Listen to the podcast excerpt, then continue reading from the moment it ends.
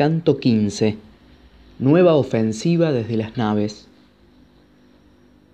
Cuando los troyanos hubieron atravesado en su huida el foso y la estacada, muriendo muchos a manos de los dánaos, llegaron al sitio donde tenían los corceles e hicieron alto amedrentados y pálidos de miedo. En aquel instante despertó Zeus en la cumbre del Ida, al lado de Hera, la de áureo trono. Levantóse y vio a los troyanos perseguidos por los aqueos, que los ponían en desorden, y entre estos al soberano Posidón. Vio también a Héctor tendido en la llanura y rodeado de amigos, jadeante, privado de conocimiento, vomitando sangre, que no fue el más débil de los aqueos quien le causó la herida.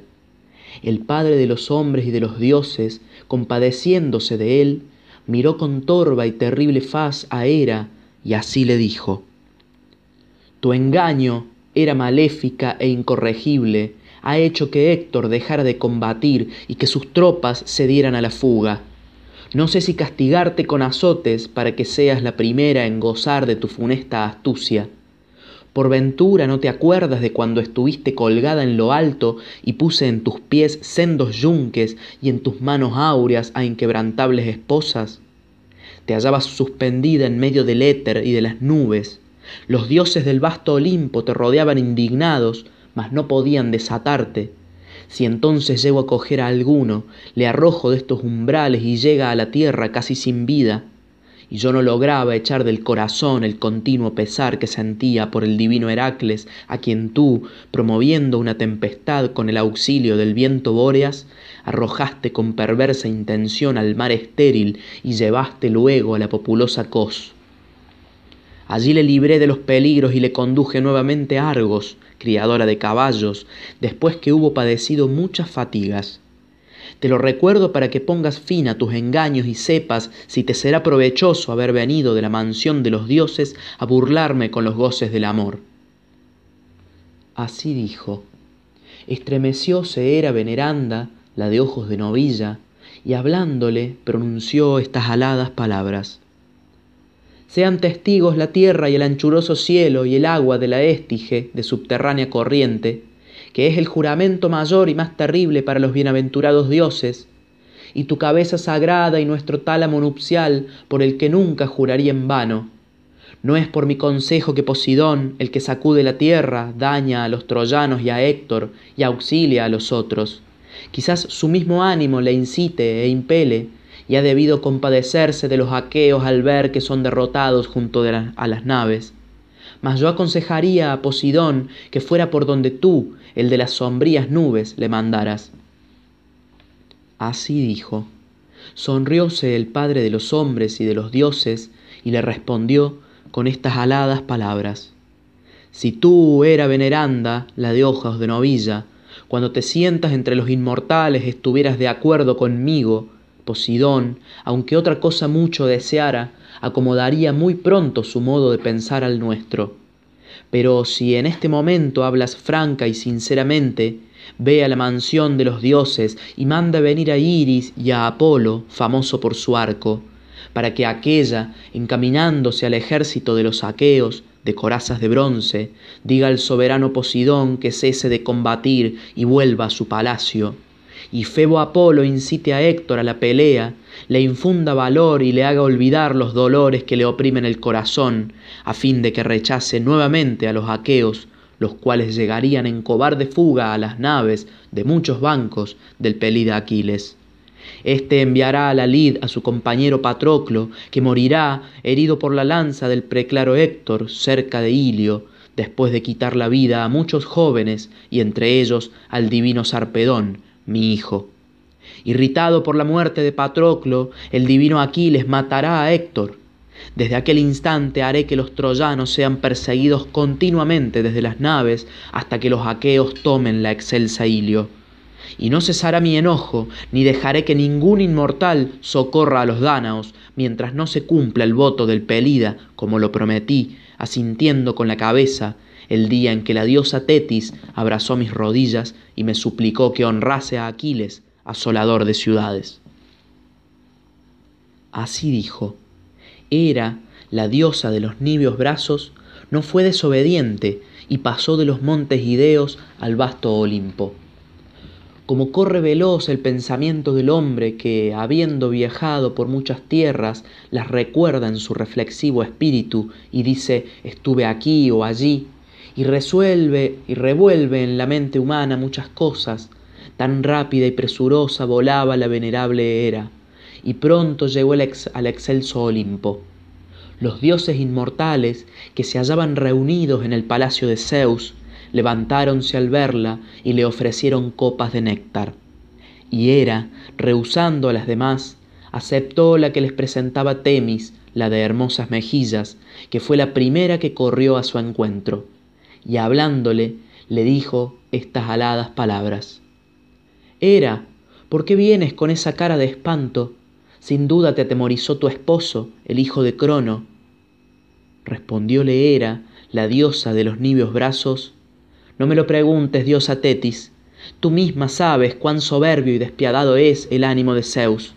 Preside tú en el palacio el festín de los dioses, y oirás con los demás inmortales qué desgracias anuncia Zeus. Figúrome que nadie, sea hombre o dios, se regocijará en el alma por más alegre que esté en el banquete. Dichas estas palabras, sentóse la venerable Hera. Afligiéronse los dioses en la morada de Zeus.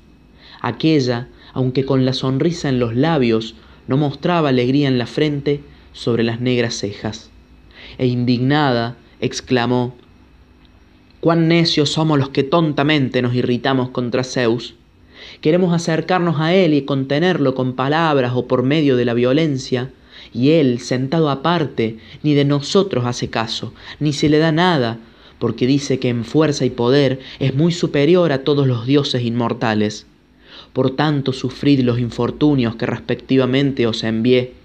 Creo que al impetuoso Ares le ha ocurrido ya una desgracia, pues murió en la pelea a Ascálafo, a quien amaba sobre todos los hombres y reconocía por su hijo. Así habló. Ares bajó los brazos, golpeóse los muslos y suspirando dijo, No os irritéis conmigo, vosotros los que habitáis olímpicos palacios, si voy a las naves de los aqueos para vengar la muerte de mi hijo. Iría, aunque el destino hubiese dispuesto que me cayera encima el rayo de Zeus, dejándome tendido con los muertos entre sangre y polvo. Dijo, y mandó al terror y a la fuga que uncieran los caballos mientras vestía las refulgentes armas. Mayor y más terrible hubiera sido entonces el enojo y la ira de Zeus contra los inmortales. Mas Atenea, temiendo por todos los dioses, se levantó del trono, salió por el vestíbulo, y quitándole a Ares de la cabeza el casco, de la espalda el escudo y de la robusta mano la pica de bronce, que apoyó contra la pared, dirigió al impetuoso dios estas palabras. Loco, insensato, ¿quieres perecer?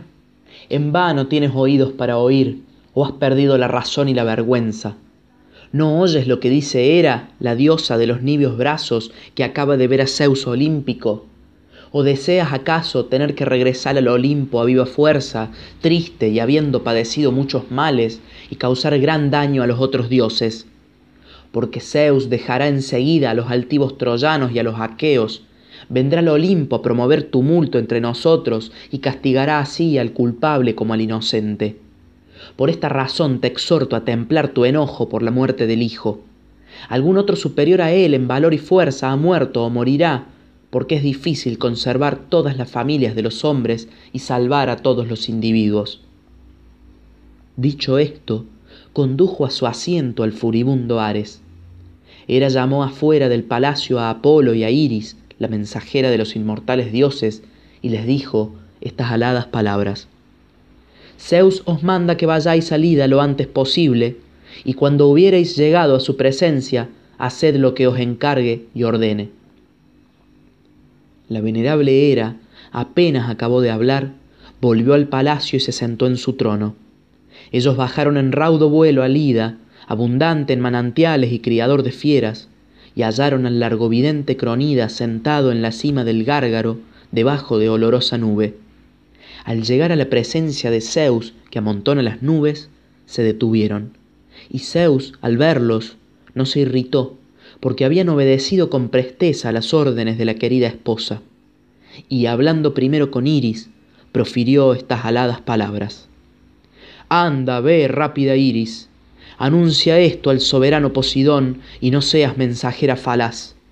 Mándale que, cesando de pelear y combatir, se vaya a la mansión de los dioses o al mar divino, y si no quiere obedecer mis palabras y las desprecia, reflexione en su mente y en su corazón si, aunque sea poderoso, se atreverá a esperarme cuando me dirija contra él, pues le aventajo mucho en fuerza y edad, por más que en su ánimo no tema decirse igual a mí, a quien todos temen. Así dijo. La veloz iris, de pies veloces como el viento, no desobedeció, y bajó de los montes ideos a la sagrada Ilio como cae de las nubes la nieve o el helado granizo a impulso del Bóreas nacido en el éter. Tan rápida y presurosa volaba la ligera iris, y deteniéndose cerca del ínclito Posidón, así le dijo: Vengo, oh Posidón, el de cerúlea cabellera, que ciñes la tierra, a traerte un mensaje de parte de Zeus que lleva la égida. Te manda que, cesando de pelear y combatir, te vayas a la mansión de los dioses o al mar divino, y si no quieres obedecer sus palabras y las desprecias, te amenaza con venir a luchar contigo y te aconseja que evites sus manos, porque dice que te supera mucho en fuerza y edad, por más que en tu ánimo no temas decirte igual a él, a quien todos temen. Respondióle muy indignado el ínclito Posidón que bate la tierra. Oh dioses, con soberbia habla, aunque sea valiente, si dice que me sujetará por fuerza y contra mi querer a mí, que disfruto de sus mismos honores. Tres somos los hermanos hijos de Crono, a quienes Rea dio a luz. Zeus, yo y el tercero Hades, que reina en los infiernos. Todas las cosas se agruparon en tres porciones y cada uno de nosotros participó del mismo honor. Yo saqué a la suerte habitar constantemente en el espumoso mar, Tocáronle a Hades las tinieblas sombrías, correspondió a Zeus el anchuroso cielo en medio del éter y las nubes, mas la tierra y el alto Olimpo son de todos. Por tanto, no procederé según lo decida Zeus, y éste, aunque sea poderoso, permanezca tranquilo en la tercia parte que le pertenece. No pretenda asustarme con sus manos como si tratase con un cobarde, Mejor fuera que con esas vehementes palabras riñese a los hijos a hijas que engendró, pues éstos tendrían que obedecer necesariamente lo que les ordenare. Replicó la voz de la veloz Iris, de pies veloces como el viento. ¿He de llevar a Zeus, oh Posidón, de cerúlea cabellera, que ciñes la tierra, una respuesta tan dura y fuerte? ¿No querrías modificarla? La mente de los sensatos es flexible, ya sabes que las erinias se declaran siempre por los de más edad. Contestó Posidón, que sacude la tierra, Diosa Iris, muy oportuno es cuanto acabas de decir. Bueno es que el mensajero comprenda lo que es conveniente, pero el pesar me llega al corazón y al alma, cuando aquel quiere increpar con iracundas voces a quienes el hado hizo su igual en suerte y destino. Ahora cederé, aunque estoy irritado, mas te diré otra cosa y haré una amenaza.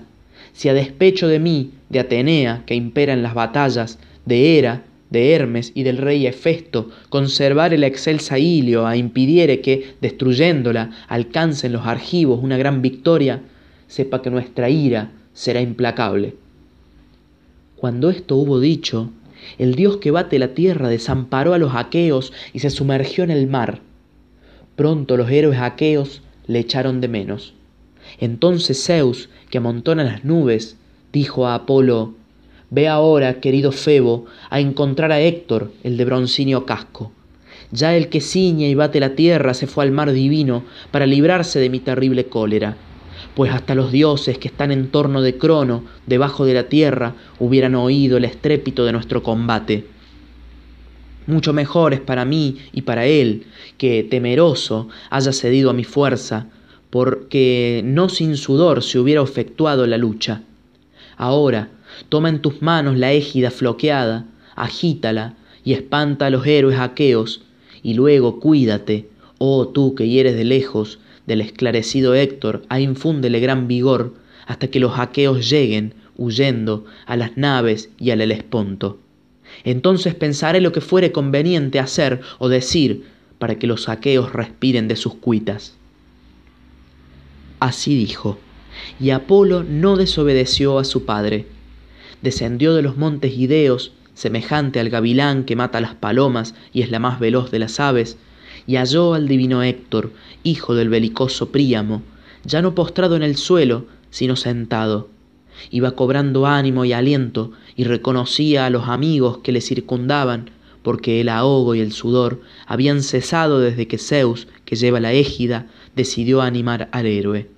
Apolo, el que hiere de lejos, se detuvo a su lado y le dijo Héctor, hijo de Príamo, ¿por qué te encuentro sentado, lejos de los demás y desfallecido?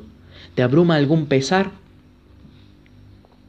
Con lánguida voz respondióle Héctor, el de tremolante casco, ¿Quién eres tú, oh el mejor de los dioses, que vienes a mi presencia y me interrogas?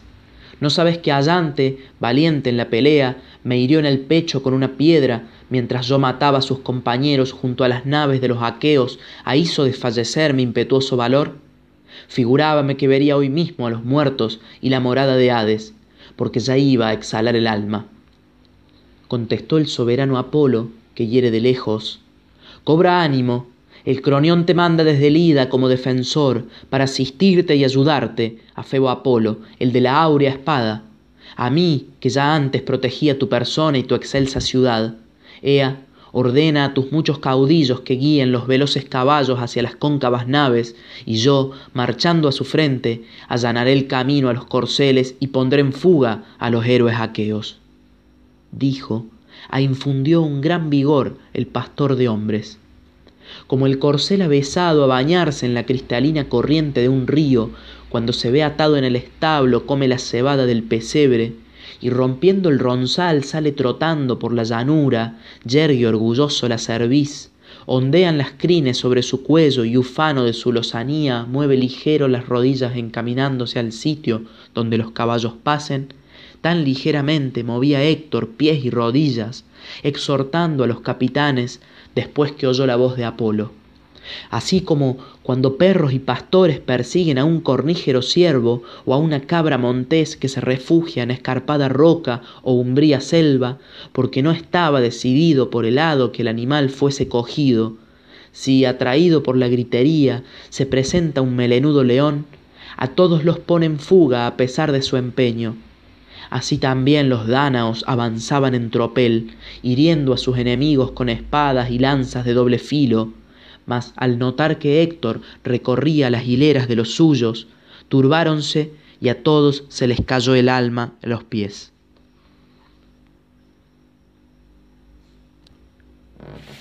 Entonces Toante, hijo de Andremón y el más señalado de los etolios, era diestro en arrojar el dardo, valiente en el combate a pie firme y pocos aqueos vencían de en el ágora cuando los jóvenes contendían sobre la elocuencia, benévolo les arengó diciendo, Oh dioses, grande es el prodigio que a mi vista se ofrece, como Héctor, librándose de las parcas, se ha vuelto a levantar. Gran esperanza teníamos de que hubiese sido muerto por allante Telamoníada, mas, aún, algún dios protegió y salvó nuevamente a Héctor, que ha quebrado las rodillas de muchos dánaos, como ahora volverá a hacerlo también, pues no sin la voluntad de Zeus tonante aparece tan resuelto al frente de sus tropas. Ea, procedamos todos como voy a decir. Ordenemos a la muchedumbre que vuelva a las naves, y cuantos nos gloriamos de ser los más valientes, permanezcamos aquí y rechacémosle, yendo a su encuentro con las picas levantadas. Creo que, por embravecido que tenga el corazón, temerá penetrar por entre los dánaos. Así dijo, y ellos le escucharon y obedecieron. Allante, el rey Idomeneo, Teucro, Meriones y Meges, igual a Ares, llamando a los más valientes, los dispusieron para la batalla contra Héctor y los troyanos. Y la turba se retiró a las naves aqueas. Los troyanos acometieron a piñados, siguiendo a Héctor, que marchaba con arrogante paso. Delante del héroe iba Febo Apolo, cubierto por una nube, con la égida impetuosa, terrible, hirsuta, magnífica, que Hefesto el broncista diera a Zeus para que llevándola amedrentara a los hombres. Con ella en la mano, Apolo guiaba a las tropas.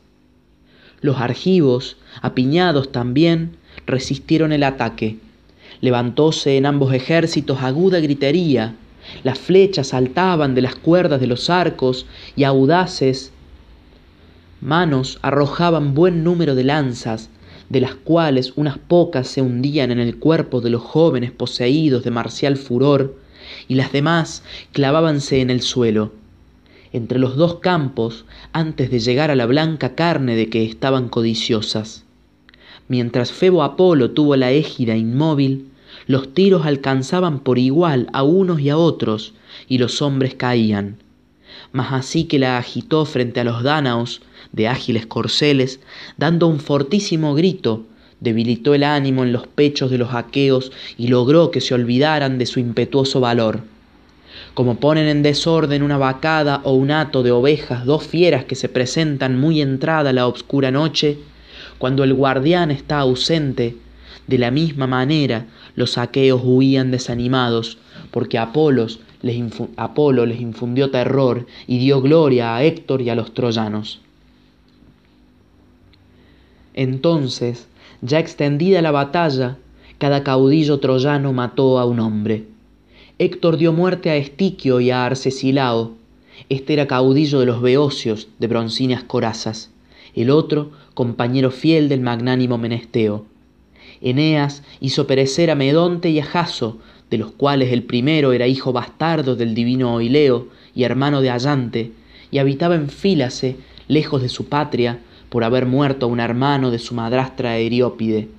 Y Jaso, caudillo de los atenienses, era conocido como hijo de Esfelo Bucólida. Polidamante quitó la vida a Mesisteo, Poliste, Polites a Equio al Polites a Equio al trabarse el combate, y el divino Agenor a Clonio. Y Paris arrojó su lanza a Deíoco, que huía por entre los combatientes delanteros le hirió en la extremidad del hombro y el bronce salió al otro lado. En tanto que los troyanos despojaban de las armas a los muertos, los aqueos, arrojándose al foso y a la estacada, huían por todas partes y penetraban en el muro, constreñidos por la necesidad.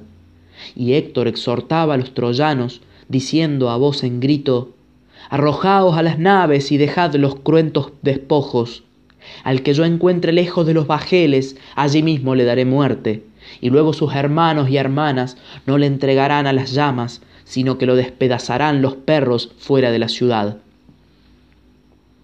En diciendo esto, azotó con el látigo el lomo de los caballos y mientras atravesaba las filas animaba a los troyanos. Estos, dando amenazadores gritos, guiaban los corceles de los carros con fragor inmenso y Febo Apolo, que iba delante, oyó con sus pies las orillas del foso profundo, echó la tierra dentro y formó un camino largo y tan ancho como la distancia que media entre el hombre que arroja una lanza para probar su fuerza y el sitio donde la misma cae. Por allí se extendieron en buen orden, y Apolo, que con la égida preciosa iba a su frente, derribaba el muro de los aqueos con la misma facilidad con que un niño, jugando en la playa, desbarata con los pies y las manos lo que de arena había construido. Así tú, Febo, que hieres de lejos, destruías la obra que había costado a los aqueos muchos trabajos y fatigas, y a ellos los ponías en fuga. Los aqueos no pararon hasta las naves, y allí se animaban unos a otros y con los brazos alzados, profiriendo grandes voces, imploraban el auxilio de las deidades y especialmente Néstor Gerenio, protector de los aqueos, oraba levantando las manos al estrellado cielo.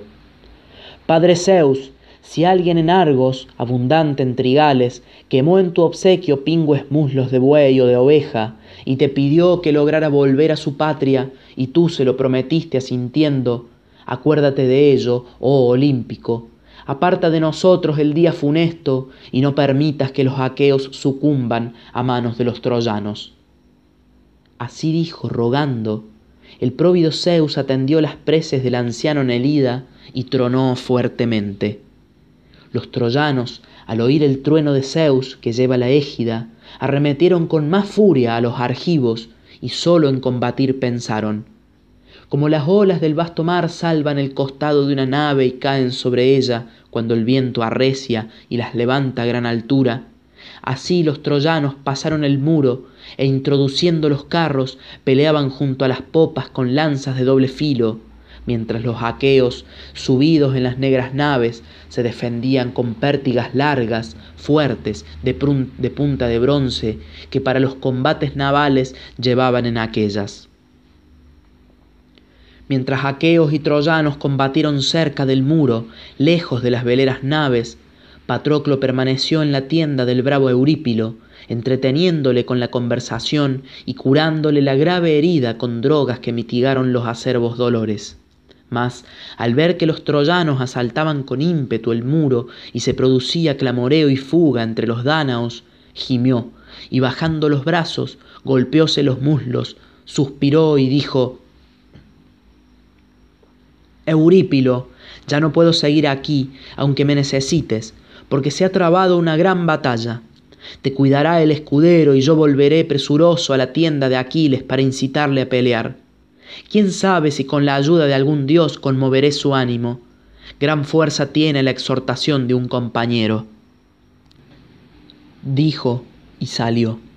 Los aqueos sostenían firmemente la acometida de los troyanos, mas aunque éstos eran menos, no podían rechazarlos de las naves, y tampoco los troyanos lograban romper las falanges de los dánaos y entrar en sus tiendas y bajeles como la plomada nivela el mástil de un navío en manos del hábil constructor que conoce bien su arte por habérselo enseñado a Atenea, de la misma manera andaba igual el combate y la pelea, y unos luchaban en torno de unas naves y otros alrededor de otras.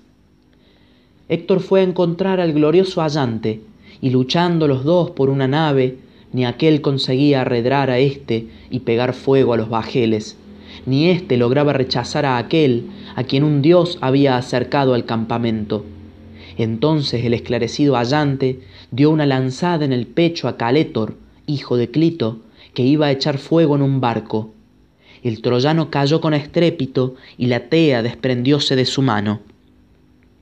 Y Héctor, como viera con sus ojos que su primo caía en el polvo delante de la negra nave, exhortó a troyanos y licios, diciendo a grandes voces, Troyanos, licios, dárdanos, que cuerpo a cuerpo peleáis. No dejéis de combatir en esta angostura, defended el cuerpo del hijo de Clito que cayó en la pelea junto a las naves, para que los aqueos no lo despojen de las armas. Dichas estas palabras, arrojó a Allante la luciente pica y erró el tiro.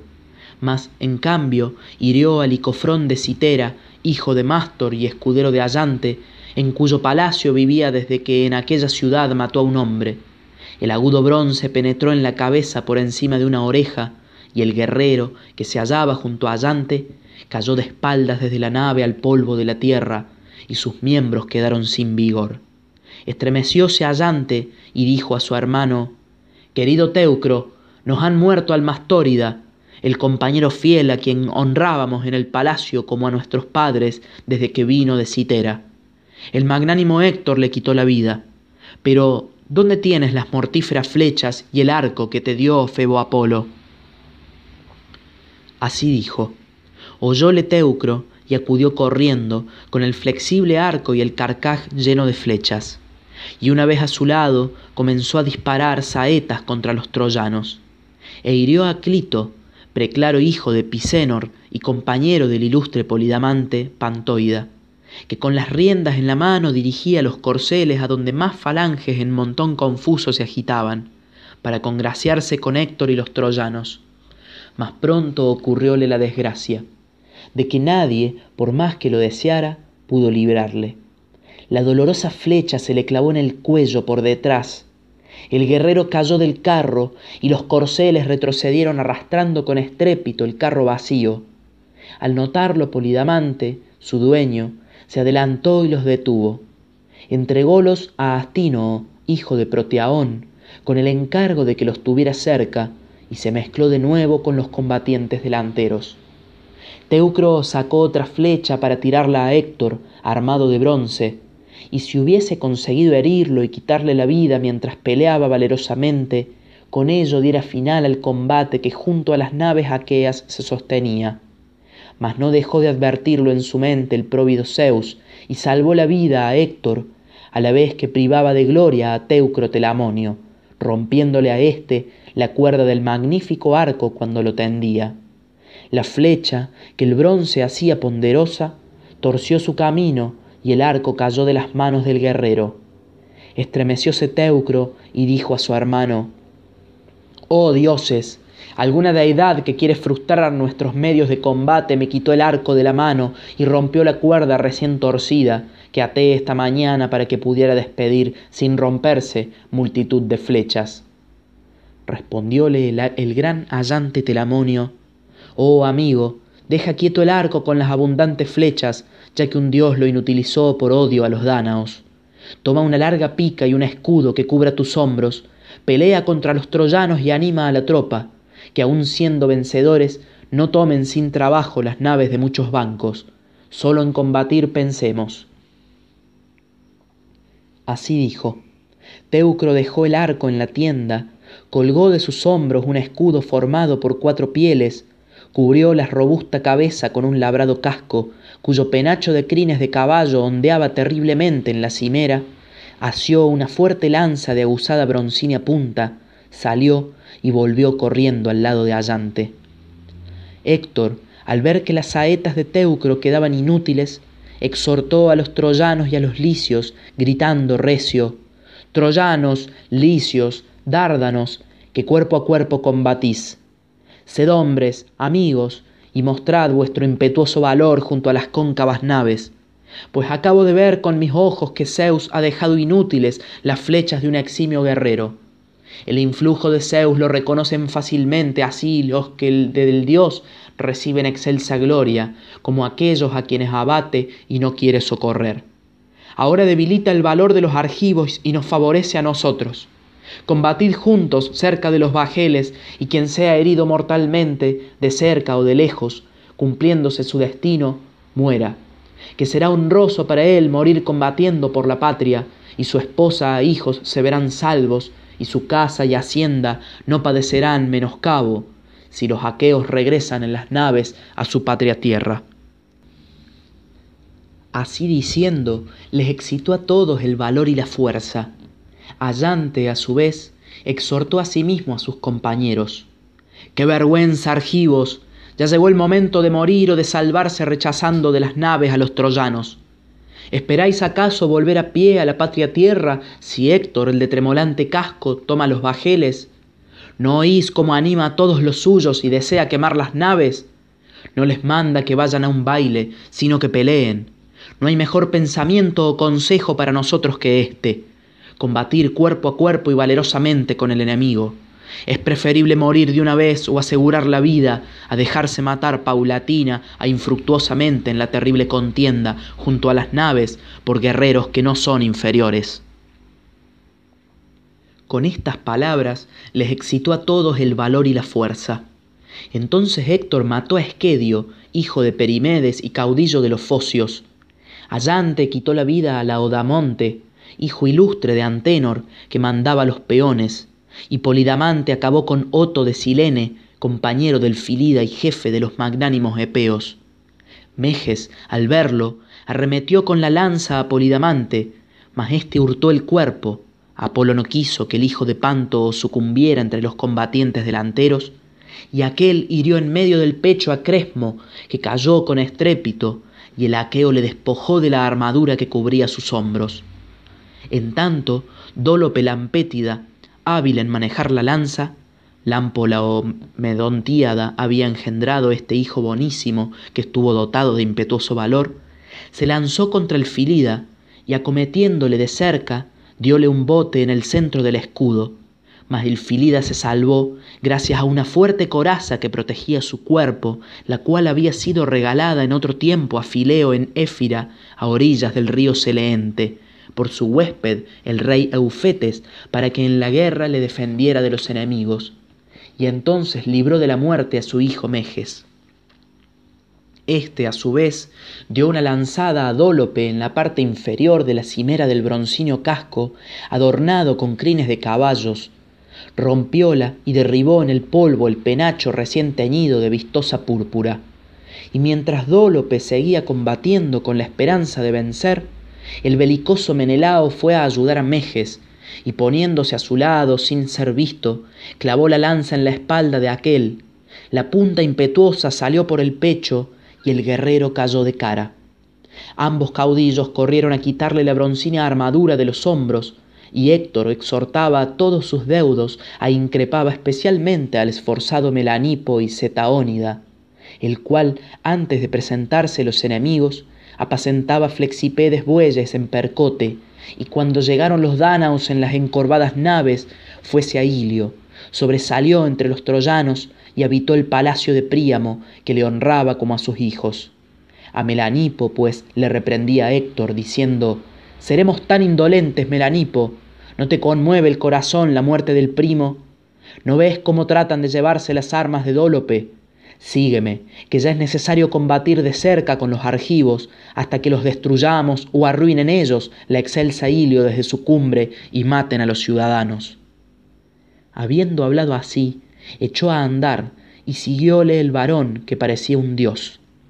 A su vez, el gran allante Telamonio exhortó a los argivos, Oh amigos, sed hombres, mostrad que tenéis un corazón pundonoroso y avergonzaos de parecer cobardes en el duro combate. De los que sienten este temor son más los que se salvan de los que se mueren. Los que huyen no alcanzan gloria ni socorro alguno. Así dijo, y ellos, que ya antes deseaban derrotar al enemigo, pusieron en su corazón aquellas palabras y cercaron las naves con un muro de bronce.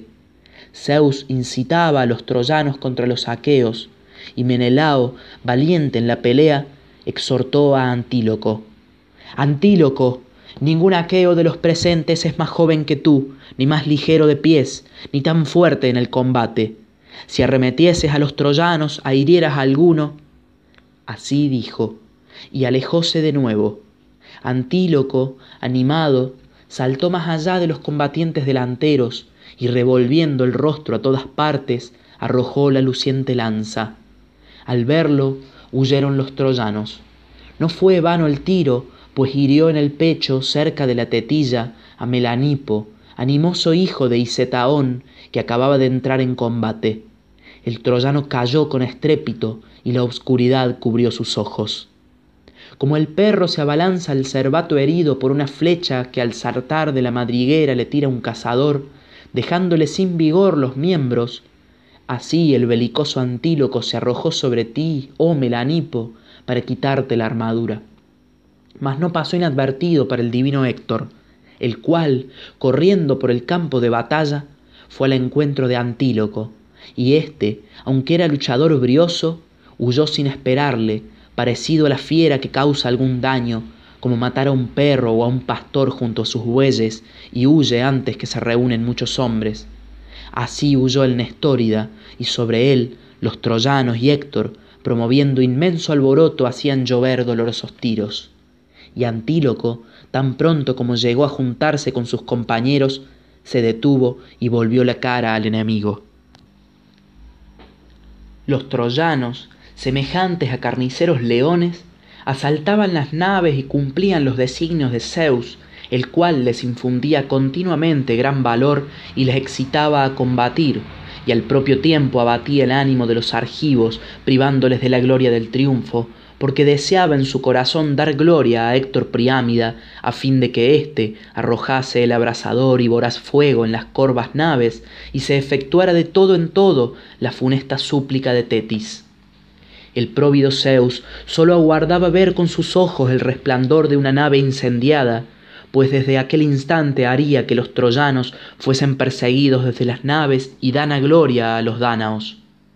Pensando en tales cosas, el dios incitaba a Héctor Priámida, ya de por sí muy enardecido, a encaminarse hacia las cóncavas naves. Como se enfurece Ares blandiendo la lanza, o se embravece el pernicioso fuego en la espesura de poblada selva, así se enfurecía Héctor. Su boca estaba cubierta de espuma, los ojos le centelleaban debajo de las torvas cejas, y el casco se agitaba terriblemente en sus sienes mientras peleaba. Y desde el éter Zeus protegía únicamente a Héctor entre tantos hombres y le daba honor y gloria, porque el héroe debía vivir poco, y ya Palas Atenea apresuraba la llegada del día fatal en que había de sucumbir a manos del Pelida. Héctor deseaba romper las filas de los combatientes y probaba por donde veía mayor turba y mejores armas. Mas, aunque ponía gran empeño, no pudo conseguirlo, porque los dánaos, dispuestos en columna cerrada, hicieron frente al enemigo, cual un peñasco escarpado y grande que en la ribera del espumoso mar resiste el ímpetu de los sonoros vientos y de las ingentes olas que allí se rompen, Así los dánaos aguardaban a pie firme a los troyanos y no huían. Y Héctor, resplandeciente como el fuego, saltó al centro de la turba como la ola impetuosa levantada por el viento, cae desde lo alto sobre la ligera nave, llenándola de espuma, mientras el soplo terrible del huracán brama en las velas y los marineros tiemblan amedrentados porque se hallan muy cerca de la muerte. De tal modo vacilaba el ánimo en el pecho de los aqueos como dañino león acomete un rebaño de muchas vacas que pasen a orillas de extenso lago y son guardadas por un pastor que, no sabiendo luchar con las fieras, para evitar la muerte de alguna vaca de retorcidos cuernos, va siempre con las primeras o con las últimas reses, y el león salta al centro, devora una vaca y las demás huyen espantadas, así los aqueos todos fueron puestos en fuga por Héctor y el padre Zeus mas Héctor mató a uno solo, a Perifetes de Micenas, hijo de aquel copreo que llevaba los mensajes del rey, del rey Euristeo al fornido Heracles. De este padre obscuro nació tal hijo que superándole en toda clase de virtudes, en la carrera y en el combate, campeó por su talento entre los primeros ciudadanos de Micenas y entonces dio a Héctor gloria excelsa pues al volverse tropezó con el borde del escudo que le cubría de pies a cabeza y que llevaba para defenderse de los tiros, y enredándose con él, cayó de espaldas, y el casco resonó de un modo horrible en torno de las sienes. Héctor lo advirtió enseguida, acudió corriendo, metió la pica en el pecho de Perifetes y le mató cerca de sus mismos compañeros, que aunque afligidos no pudieron socorrerle, pues temían mucho al divino Héctor por fin llegaron a las naves. Defendíanse los argivos detrás de las que se habían sacado primero a la playa, y los troyanos fueron a perseguirlos.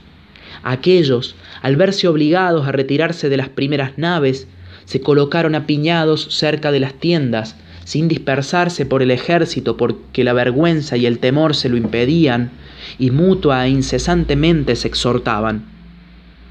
Y especialmente Néstor, protector de los aqueos, dirigíase a todos los guerreros y en nombre de sus padres así les suplicaba. Oh amigos, sed hombres y mostrad que tenéis un corazón pundonoroso delante de los demás varones. Acordaos de los hijos, de las esposas, de los bienes y de los padres, vivan aún o hayan fallecido. En nombre de estos ausentes os suplico que resistáis firmemente y no, no os entreguéis a la fuga con estas palabras les excitó a todos el valor y la fuerza.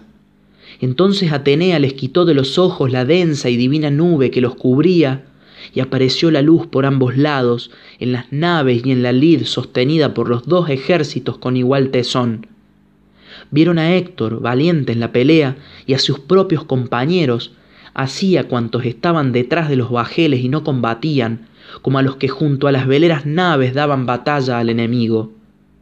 No le era grato al corazón del magnánimo Allante permanecer donde los demás aqueos se habían retirado, y el héroe, andando a paso largo, iba de nave en nave llevando en la mano una gran percha de combate naval que medía veintidós codos y estaba reforzada con clavos. Como un diestro cabalgador escoge cuatro caballos entre muchos, los guía desde la llanura a la gran ciudad por la carretera, Muchos hombres y mujeres le admiran y él salta continuamente y con seguridad del uno al otro mientras los corceles vuelan. Así allante, andando a paso seguido, recorría las cubiertas de muchas naves y su voz llegaba al éter. Sin cesar daba horribles gritos para exhortar a los dánaos a defender naves y tiendas. Tampoco Héctor permanecía en la turba de los troyanos, armados de fuertes corazas. Como el águila negra se echa sobre una bandada de alígeras naves, gansos, grullas o cisnes cuellilargos, que están comiendo a orillas de un río, así Héctor corría en derrechura a una nave de negra proa, empujado por la mano poderosa de Zeus, y el dios incitaba también a la tropa para que le acompañara. De nuevo se trabó un reñido combate al pie de los bajeles. Hubieras dicho que, sin estar cansados ni fatigados, comenzaban entonces a pelear. Con tal de nuevo luchaban. He aquí cuáles eran sus respectivos pensamientos. Los aqueos no creían escapar de aquel desastre, sino perecer. Los troyanos esperaban en su corazón incendiar las naves y matar a los héroes aqueos. Y con estas ideas asaltábanse unos a otros. Héctor llegó a tocar la popa de una nave surcadora del Ponto, bella y de curso rápido, aquella en que Protesilao llegó a Troya y que luego no había de llevarle otra vez a la patria tierra. Por esta nave se mataban los aqueos y los troyanos. Sin aguardar desde lejos los tiros de flechas y dardos, combatían de cerca y con igual ánimo, valiéndose de agudas hachas, segures, grandes espadas y lanzas de doble filo. Muchas hermosas dagas de obscuro recaso, provistas de mango, cayeron al suelo, ya de las manos, ya de los hombros de los combatientes. Y la negra tierra manaba sangre. Héctor, desde que cogió la popa, no la soltaba, y teniendo entre sus manos la parte superior de la misma, animaba a los troyanos. Traed fuego, y todos apiñados trabad la batalla. Zeus nos concede un día que lo compensa todo, pues vamos a tomar las naves que vinieron contra la voluntad de los dioses y nos han ocasionado muchas calamidades por la cobardía de los viejos, que no me dejaban pelear cerca de aquellas y detenían al ejército. Mas si entonces el largovidente Zeus ofuscaba nuestra razón, ahora él mismo nos impele y anima. Así dijo, y ellos acometieron con mayor ímpetu a los argivos. Allante ya no resistió, porque estaba abrumado por los tiros.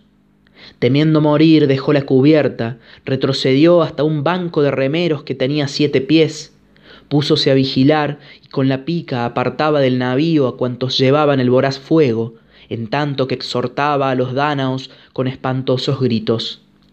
Oh amigos, héroes dánaos, servidores de Ares, sed hombres y mostrad vuestro impetuoso valor. ¿Creéis por ventura que hay a nuestra espalda otros defensores o un muro más sólido que libre a los hombres de la muerte? Cerca de aquí no existe ciudad alguna defendida con torres en la que hallemos refugio y cuyo pueblo nos dé auxilio para alcanzar ulterior victoria, sino que nos hallamos en la llanura de los troyanos de fuertes corazas a orillas del mar y lejos de la patria tierra. La salvación, por consiguiente, está en los puños, no en ser flojos en la pelea. Dijo, y acometió furioso con la aguda lanza. Y cuantos troyanos, movidos por las excitaciones de Héctor, quisieron llevar ardiente fuego a las cóncavas naves, a todos los hirió allante con su larga pica. Doce fueron los que hirió de cerca delante de los bajeles.